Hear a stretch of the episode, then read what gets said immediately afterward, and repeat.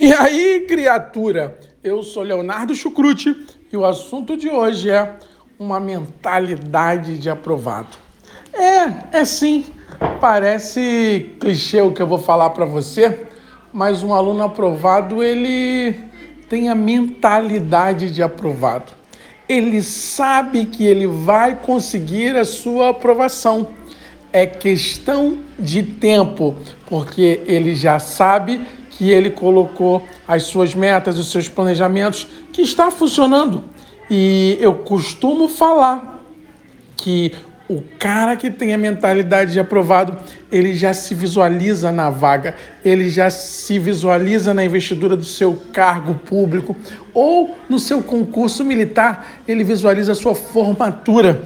Então ele sabe lidar com a jornada, com a caminhada, com as frustrações. Como assim, Chucrute?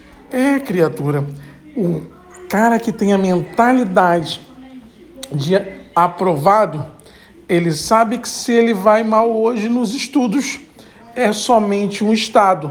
Ele acorda amanhã já pensando: opa, opa, eu tenho uma jornada a seguir, eu tenho um propósito e nada pode tirar o meu foco. A mentalidade de aprovado ele sabe que está em construção, carregando. É, ele tem a certeza da sua vaga, ele tem certeza da sua aprovação. Porém, ele tem noção, ele tem consciência das dificuldades e adversidades que vão aparecer no caminho.